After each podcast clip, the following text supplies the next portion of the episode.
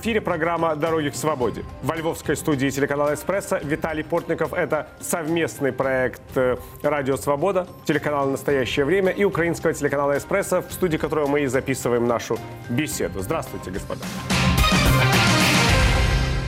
Россия грозится прекратить э, поставки энергоресурсов в страны Европейского Союза. Об этом лично говорит э, президент э, Российской Федерации Владимир Путин, а «Газпром» снимает специальные ролики, говоря о страшной зиме, которая предстоит Европе. Одновременно усиливается энергетический шантаж самой Украины – из-за недостаточных объемов газа считается, что предстоящая зима может оказаться самой сложной в истории страны. Ситуация может обостриться из-за дефицита электроэнергии, так как Россия продолжает э, контролировать крупнейшую в Европе Запорожскую атомную АЭС.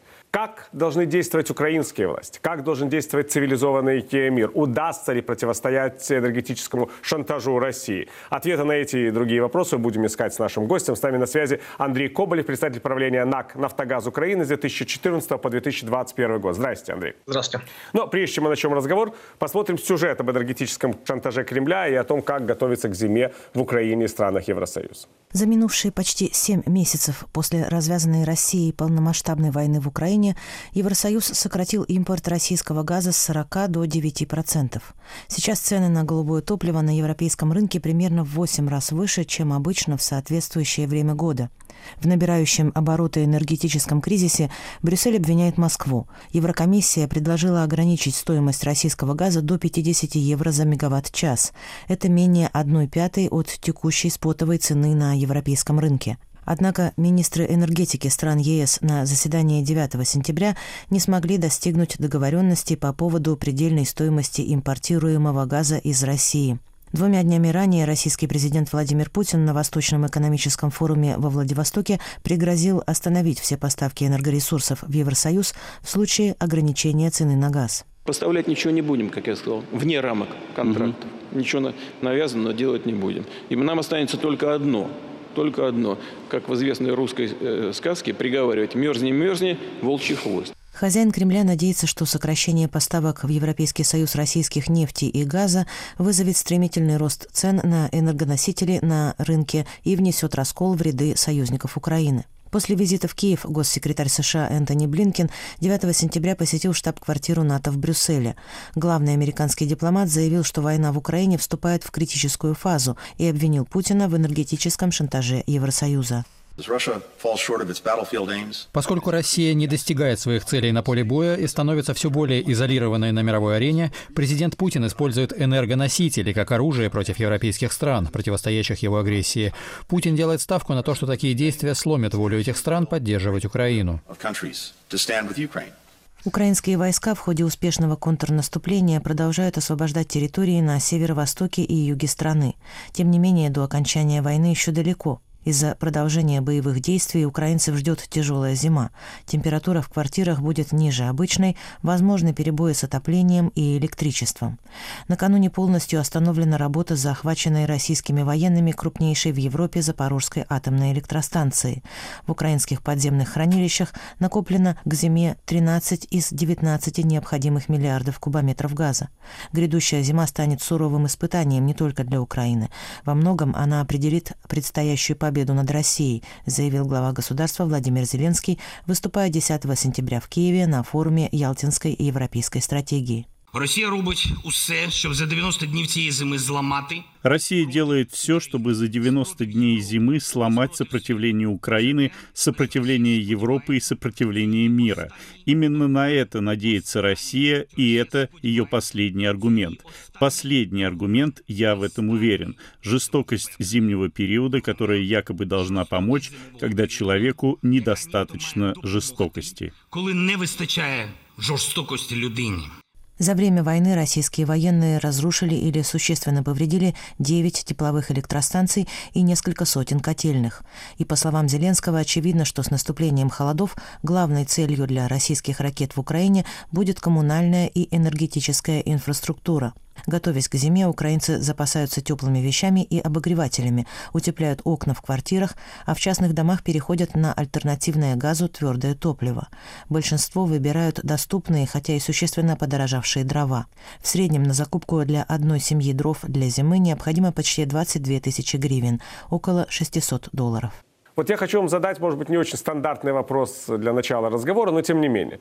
Вы вообще ощущаете какое-то злорадство? Я имею в виду, вот вы предупреждали своих европейских партнеров, что «Газпром» ненадежный партнер, что он будет шантажировать, что все эти обходные газопроводы приведут не к проблемам для Украины, а к проблемам для самих европейцев. Большая часть ваших собеседников, я очень хорошо это помню, просто снисходительно хмыкала. И вот как вы сейчас ощущаете вот себя в этой ситуации? Ну, злорадства, если честно, как такого нету. Я, в принципе, человек не злорадный. Но ощущение того, что сейчас крайне интересный момент, который может, по большому счету, поставить точку в процессе использования газа как оружия против Европы, а Путин на этом поприще, нужно признать, преуспел не слабо. Вот это у меня вызывает ощущение удовлетворения.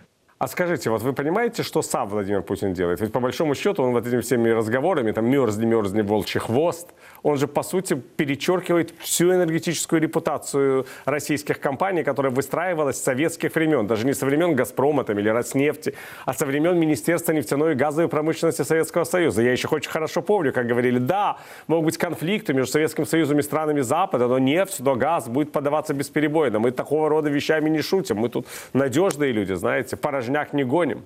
Моя гипотеза, как я себе это объясняю, заключается в том, что Путин слишком долго и слишком много убеждал весь мир вокруг о том, что газ это какой-то вот э, уникальный рычаг давления на Европу и на весь мир, что Россия какой-то источник незаменимой энергии, как они часто говорили.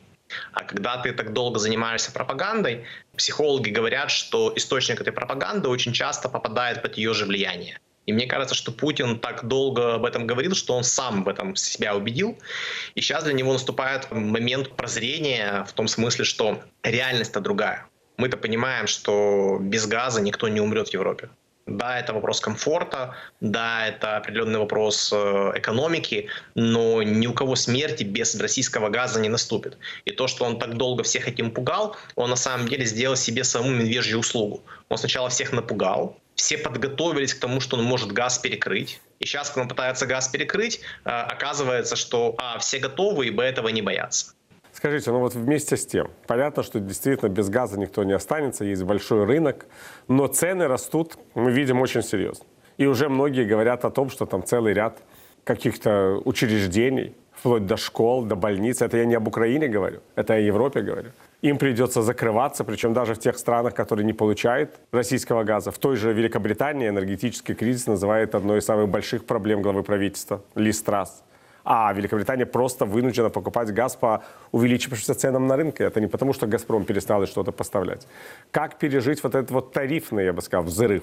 Я думаю, что в ближайшее время мы увидим интересные шаги от Европейской комиссии. Европейская комиссия рассматривает несколько инструментов, которыми они могут воспользоваться. Самый быстрый инструмент, который, кстати говоря, я не считаю долгосрочно эффективным, это ограничение цен на газ, по которым газ покупается у России. Но есть и более длинные инструменты, это налоги. И это, я надеюсь, таким инструментом станет антимонопольное расследование. Вот комбинация трех инструментов позволит европейскому правительству делать достаточно стандартные упражнения. В Украине это делалось на протяжении нескольких лет после реформы газового рынка, которую начали делать в 2014 году довольно-таки успешно. Это когда а, дополнительная прибыль, полученная от роста цены, изымалась в пользу бюджета, и эти деньги направлялись тем категориям потребителей, которые требуют защиты. Механизм известный давно, в нем ничего нового нету. И я уверен, что европейская экономика, забрав эти деньги у такого поставщика газа, как «Газпром», и перенаправив их в пользу тех потребителей, кому это действительно нужно, себя сбалансируют. Я вот очень хорошо помню, что когда э, у «Газпрома» сменилось руководство, и во главе компании стал сподвижник Владимира Путина Алексей Миллер, идея вот этих вот новых трубопроводов, она буквально завладела умами руководства компании. Я еще тогда имел возможность э, посещать штаб-квартиру «Газпрома» в Москве на Наметкин и видел, как-то живут этой идеей. И самое главное, это была идея, что надо вот наказать Украину. лишить ее транзитного статуса. Это было уже тогда. И вот мне очень интересно, почему за столько лет, это же десятилетия, никто в Европе не понял подлинной цели строительства всех этих э, трубопроводных маршрутов. Я не уверен, что не поняли, на самом деле. Я думаю, что умные люди поняли, но при этом э, я думаю, что Путин довольно-таки стратегически правильно выбрал контрагента Германию.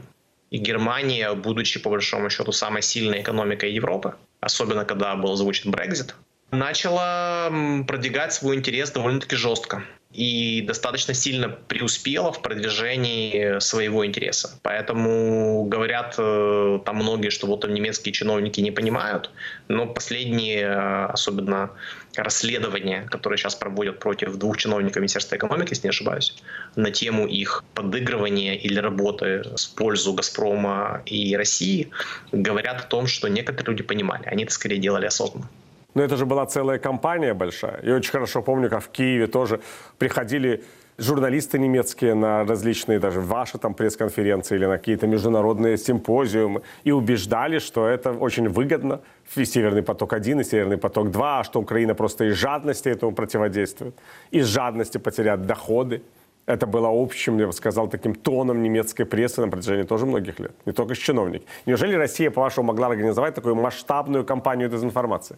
Ну, во-первых, э, в фразе «это же немцам тоже выгодно» нету противоречия фразе «наказать Украину». И здесь как раз я считаю ту ошибку, которую допустили немцы, ну, как ошибку, она краткосрочно, конечно, выливалась им в пользу, но долгосрочно выливается скорее в минус. Она заключается в том, что они поставили интерес Германии выше солидарных интересов Европы. И если другие европейские страны получили какие-то компенсации, то Украина как раз ее тогда не получила. И вот сейчас выравнивание этой ошибки в обратную сторону, я считаю, является некоторым справедливым процессом. Под выравниванием я имею в виду то, что русские начали шантажировать Германию так же, как они шантажировали Украину. И то, что немцы нам говорили 3, 4, 5 лет назад, нет-нет, с нами так никогда не будет, слишком большая, слишком сильная экономика. Нас никогда Москва не решится так шантажировать. Сейчас они, собственно говоря, и получают э, ответ на свой вопрос. Москва решилась, и Москва их шантажирует. Но это Но же было огромное упорство. Федеральный канцлер Гера Меркель свой последний визит в должности совершала в Вашингтон, чтобы уговорить президента Соединенных Штатов не налагать санкции на Северный поток-2. И преуспела, кстати, не наложили санкции. Ну, насколько я помню, несколько иным образом они сделали исключение из санкций санкции предусмотрел Конгресс США, а Белый дом по ним сделал исключение. Как она это сделала, как она это убеждала, достаточно интересная информация. Я не обладаю полнотой этой информации, но действительно немцы преуспели в том, как продвигать этот проект. И немцы стали тем локомотивом, который продвигал данный проект на глобальной арене, включая в США. Но это все-таки это бизнес-интерес или это некое политическое понимание ситуации? Вот. Германия считала, что ей политически будет удобнее сотрудничать с Россией или наоборот хотели Владимира Путина вовлечь в это сотрудничество, чтобы поумерить агрессивные планы? В чем вы видите главный вот мотив всего этого строительства? Тут сложно угадывать задним числом, но в разговорах э, с немцами мы часто слышали аргумент о том, что это коммерческий проект. То, что я лично слышал очень часто, что, ребята, это коммерческий проект, мы тоже хотим зарабатывать, это нормально, это разумно, и вы не можете претендовать на статус единого маршрута российского газа в Европу. То, что этот маршрут является избыточным, вот на этот аргумент они не реагировали. Поэтому я думаю, что там комбинация была всего. Там была а, комбинация коммерческого интереса немецкого бизнеса, политики отдельных представителей немецкой власти. И в какой-то мере, я уверен, какого-то агентурного или коррупционного воздействия «Газпрома». Ну, господин Шредер, наверное, является ярчайшим подтверждением этого факта. Ну, господин Шредер, это же политическое прикрытие. Для того, чтобы все это осуществлять, должны были быть конкретные менеджеры, наверное, в энергетических компаниях. Я не думаю, что здесь энергетические менеджеры могли повлиять сильно на осуществление и на политику. А вот отдельные чиновники, я уверен, имели к этому серьезное отношение. И как раз расследование, которое проводят по отношению к чиновникам Министерства экономики э, Германии, вот мне было бы очень интересно почитать его фактаж, что именно им меняется, какие факты и какие будут сделаны выводы. Потому что вот именно это министерство имело огромное влияние на решение строить, не строить, игнорировать Украину, не игнорировать Украину. Там много чего было сделано для того, чтобы этот проект э, получил тот особый статус, который он получил в немецкой политике. Спасибо. В эфире программа «Дороги к свободе», совместный проект «Радио Свобода», телеканал «Настоящее время», украинского телеканала «Эспрессо». Наш гость сегодня – экс-глава «Нафтогаза Украины» Андрей Коболев. Мы обсуждаем грядущий энергокризис в Украине и Европейском Союзе, который может произойти на фоне войны России против Украины. Ну и вот, кстати говоря, о энергетической ситуации Украины. Как вы ее, в принципе, вот сейчас оцениваете? Она действительно столь опасна или из нее тоже есть выход? Ну, я считаю, что выход есть всегда, во-первых. Во-вторых, сейчас, когда Европа почувствовала себя гораздо комфортней, получив достаточно большой объем газа в подземках, я считаю, что у Украины есть достаточно очевидный шанс, каким образом мы можем свою ситуацию улучшить, повысить свою безопасность в части достаточности объема газа и по большому счету продолжая партнерские отношения с Европой в газовом рынке, решить свои проблемы. Осталось для этого де-факто два месяца. Будем говорить реально, что отопительный сезон начинать 15 октября — это такой э, архаизм советского времени. Я думаю, что начав его в середине ноября, никто не замерзнет. Соответственно, имея два месяца, мы можем обеспечить дополнительный объем газа в подземках и таким образом уменьшить свои риски и пройти спокойно эту зиму.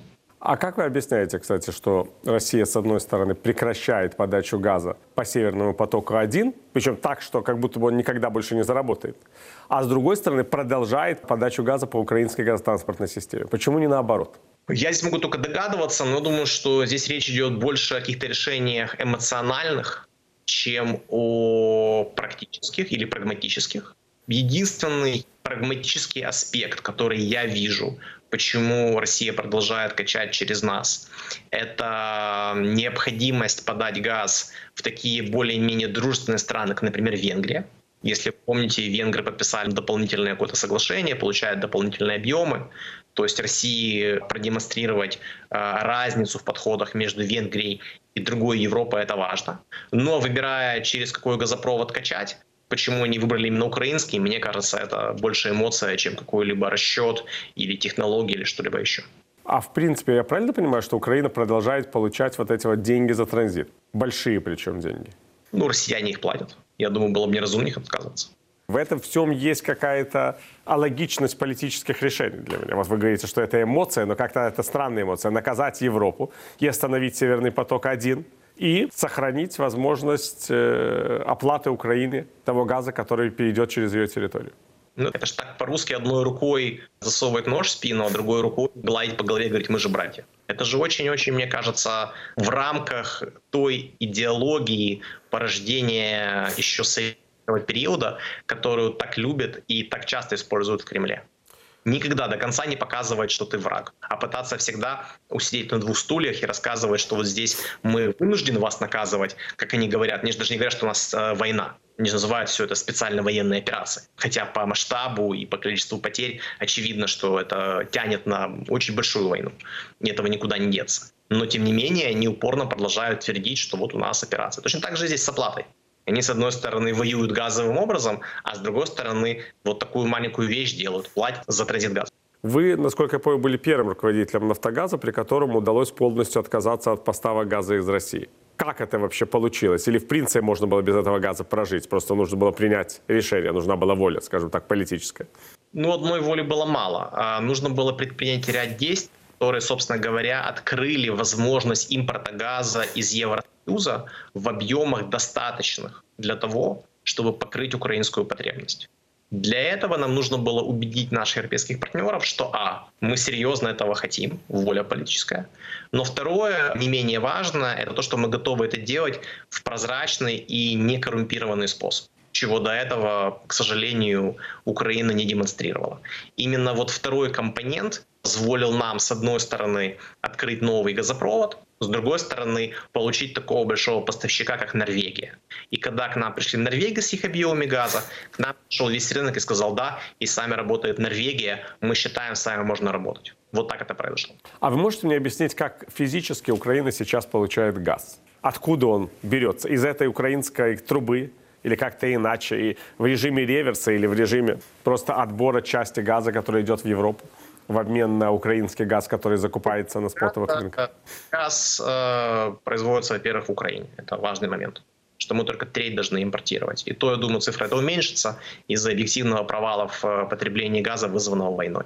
После подписания полноценного соглашения с европейскими операторами, так называемого соглашения о присоединении, уже в европейском формате мы получили право так называемого виртуального реверса. Это когда мы можем физический газ не транспортировать, а делать зачет с газом, который мы купили в Европе, и тем газом, который транспортируется по территории Украины из России.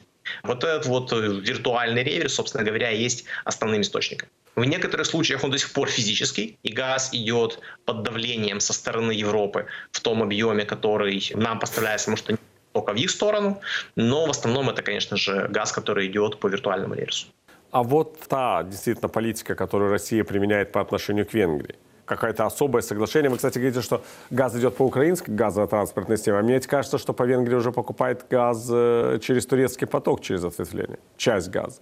Она покупает газ э, через турецкий поток.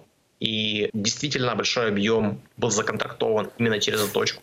Но, тем не менее, часть газа, который проходит через украинскую систему, тем или иным образом точно так же оказывается в Венгрии. Ну вот само отношение к Венгрии, оно не говорит о том, что Россия хотела показать вот такой вот пример другим европейским странам. Вот ведите себя хорошо, мы заключим с вами отдельное соглашение, только не нужно поддерживать Украину, не нужно поставлять ей оружие, и у вас будет все, так сказать, и свет, и тепло. Это на это рассчитано? Несомненно, этот фактор присутствует. Я в этом уверен. Насколько, господин Коболев, вы думаете, что на Западе могут воспринять этот пример как положительный? Или это уже пройденный этап в энергетических отношениях? Я думаю, что мы узнаем ответ на этот вопрос этой зимой. Я думаю, эта зима будет точкой, когда будут даны ответы на все основные вопросы. Этой зимой будет понятно, насколько Европа сможет проявить достаточную солидарность и достаточное следование правилам. Украина опасается того, по вашему мнению, что европейцы могут быть, скажем так, в сложной ситуации из-за вот роста тарифов, из-за каких-то политических дискуссий? Несомненно, опасаемся. Несомненно, мы понимаем, что на этом фронте происходит гибридная атака со стороны России. Они пытаются активно продвигать на Западе нарратив, что, смотрите, из-за, как они говорят, конфликта в Украине, когда называют его по-разному, то была гражданская война, теперь конфликт. Вы вынуждены платить большую цену за газ. Зачем вам это нужно? Украина того не стоит. И это огромная и важная задача сейчас для Украины и для наших информационных войск эту войну выиграть. Объяснить, что платят они эту цену не из-за действий Украины, а из-за агрессии России. Объяснить, что это война, среди прочего, России против западного мира, и что мы должны все вместе эту войну выиграть и ни в коем случае не проиграть. Были примеры того, как «Газпром» способен проигрывать «Нафтогазу» в арбитражном суде. Почему, по вашему мнению, до 2014 года никто и никогда и не пытался судиться с «Газпромом», хотя было просто очевидно, что многие соглашения подписывались буквально под шантажом российской стороны на протяжении многих лет причем? Ну, я думаю, что факторов было несколько. Во-первых, очень много политиков любило заигрывать с Кремлем. И в этом же нет никакого сюрприза. Мы знаем их имена и их огромное количество боялись перекрытия газа и боялись, что до конца этого арбитража они могут не дойти. То есть, когда мы смогли покупать газ в Европе и продемонстрировать, что Украина больше не зависит от российского газа, мы получили свободу судиться, не боясь, что нам приставят там, нож в горло и скажут, будете там судиться, мы вам газ полностью перекроем. То есть сначала нужно было получить независимость, а потом судиться. Вот такая была последовательность, которую мы смогли выполнить. Вот вы проводили многочисленные переговоры с э, руководителями «Газпрома», с Алексеем Миллером, в том числе с другими членами правления э, РАО «Газпром». Вот как они к вам относились? Снисходительно? И, может быть, изменилось это отношение после того, как вы перестали быть их клиентами? Эти отношения менялось, и я видел самые разные проявления отношения к нам. Было и снисходительное, было и агрессивно-негативное, было и наоборот коммерческое, дружеское. Давайте снова поговорим о наших отношениях, а давайте попытаемся поторговать газом и так далее. Не менялась одна вещь, о которой всегда важно было помнить. Финальные решения в части Украины, в части поставки газа в Украину, в части транзита газа по территории Украины принимаются не в «Газпроме», они принимаются в Кремле. Ну, то есть практически на этих переговорах этих решений не принималось? Или кто-то звонил Путину? Как это вообще выглядит? Ну, они это не скрывали никогда. Звонили Путину, да. Звонили и консультировались, и говорили, вот там, мы посоветовались, и вот есть такое решение, такое мнение. Это было всегда. То есть вы хотите сказать, что Владимир Путин непосредственно руководит «Газпромом»? Не вообще, а вот прямо вот в ручном режиме управляет? Я говорю о том, что в части решений, которые касаются Украины, руководит он. Я видел и знаю, что менеджеры «Газпрома» принимали немало решений по другим вопросам самостоятельно. Но все, что касается глобальных вопросов в отношениях с Украиной, эти решения принимались в Кремле. Потому что считалось, что газ это как раз ключ к Украине как таковой? Я думаю, что это хорошее объяснение, но мне кажется, здесь присутствует элемент вот той эмоции, о которой мы говорили в начале нашего разговора, что Путин не смог расстаться с Украиной и не смог расстаться с нами как с независимым государством. У него много эмоций. И мне кажется, что вот эта эмоциональность, она диктует для него необходимость саму принимать решения в части Украины. Как вы считаете, вот после того, как пройдет эта зима, как энергетически будет выглядеть мир после этого и Украина? Я думаю, что с этой карты «Газпром» уйдет как большой игрок. Я думаю, что Европа эту зиму переживет. И я думаю, что «Газпром» в лучшем случае станет просто поставщиком, потеряет свою доминирующую позицию, и все будут знать, что это всего лишь компания, и относиться к ней нужно как всего лишь компании. А в худшем случае мы увидим уход «Газпрома» с рынка. В худшем случае для них имеется. Тут это скажется на экономическом благосостоянии россиян и вообще на положении в России? Или все-таки газ это не такая важная статья бюджета? Я думаю, что тут больше дело не в экономике. Я думаю, что больше всего это скажется на политических аппетитах и амбициях Кремля. Кремль поймет, что один из инструментов, который Кремль так долго лелеял и считал своим огромным рычагом влияния на европейскую и, возможно, даже мировую политику, таковым быть перестал. Я думаю, что они вообще всем будут долго рассказывать, что они там пошли в Китай, что у них в Китае там огромные прекрасные контракты и так далее. Да, и так сила далее. Сибири. Но мы все знаем, что ни по объему, ни по ценнику китайский рынок никогда не может сравниться с рынком европейским. Будем рассчитывать то, что мы сможем поговорить, когда будет тепло, и тогда уже подвести, может быть, итоги того, насколько действительно эта зима изменит мир и энергетический мир в частности. Спасибо большое. Нашим собеседником был э, председатель правления НАК «Нафтогаз Украины» в 2014-2021 годах Андрей Коболев. Благодарю за участие в этом эфире. Программу «Дороги к свободе» можно слушать в нашем радиоэфире, смотреть на телеканале «Настоящее время». Провел эту программу для вас Виталий Портников. Спасибо, господа. Мира вам!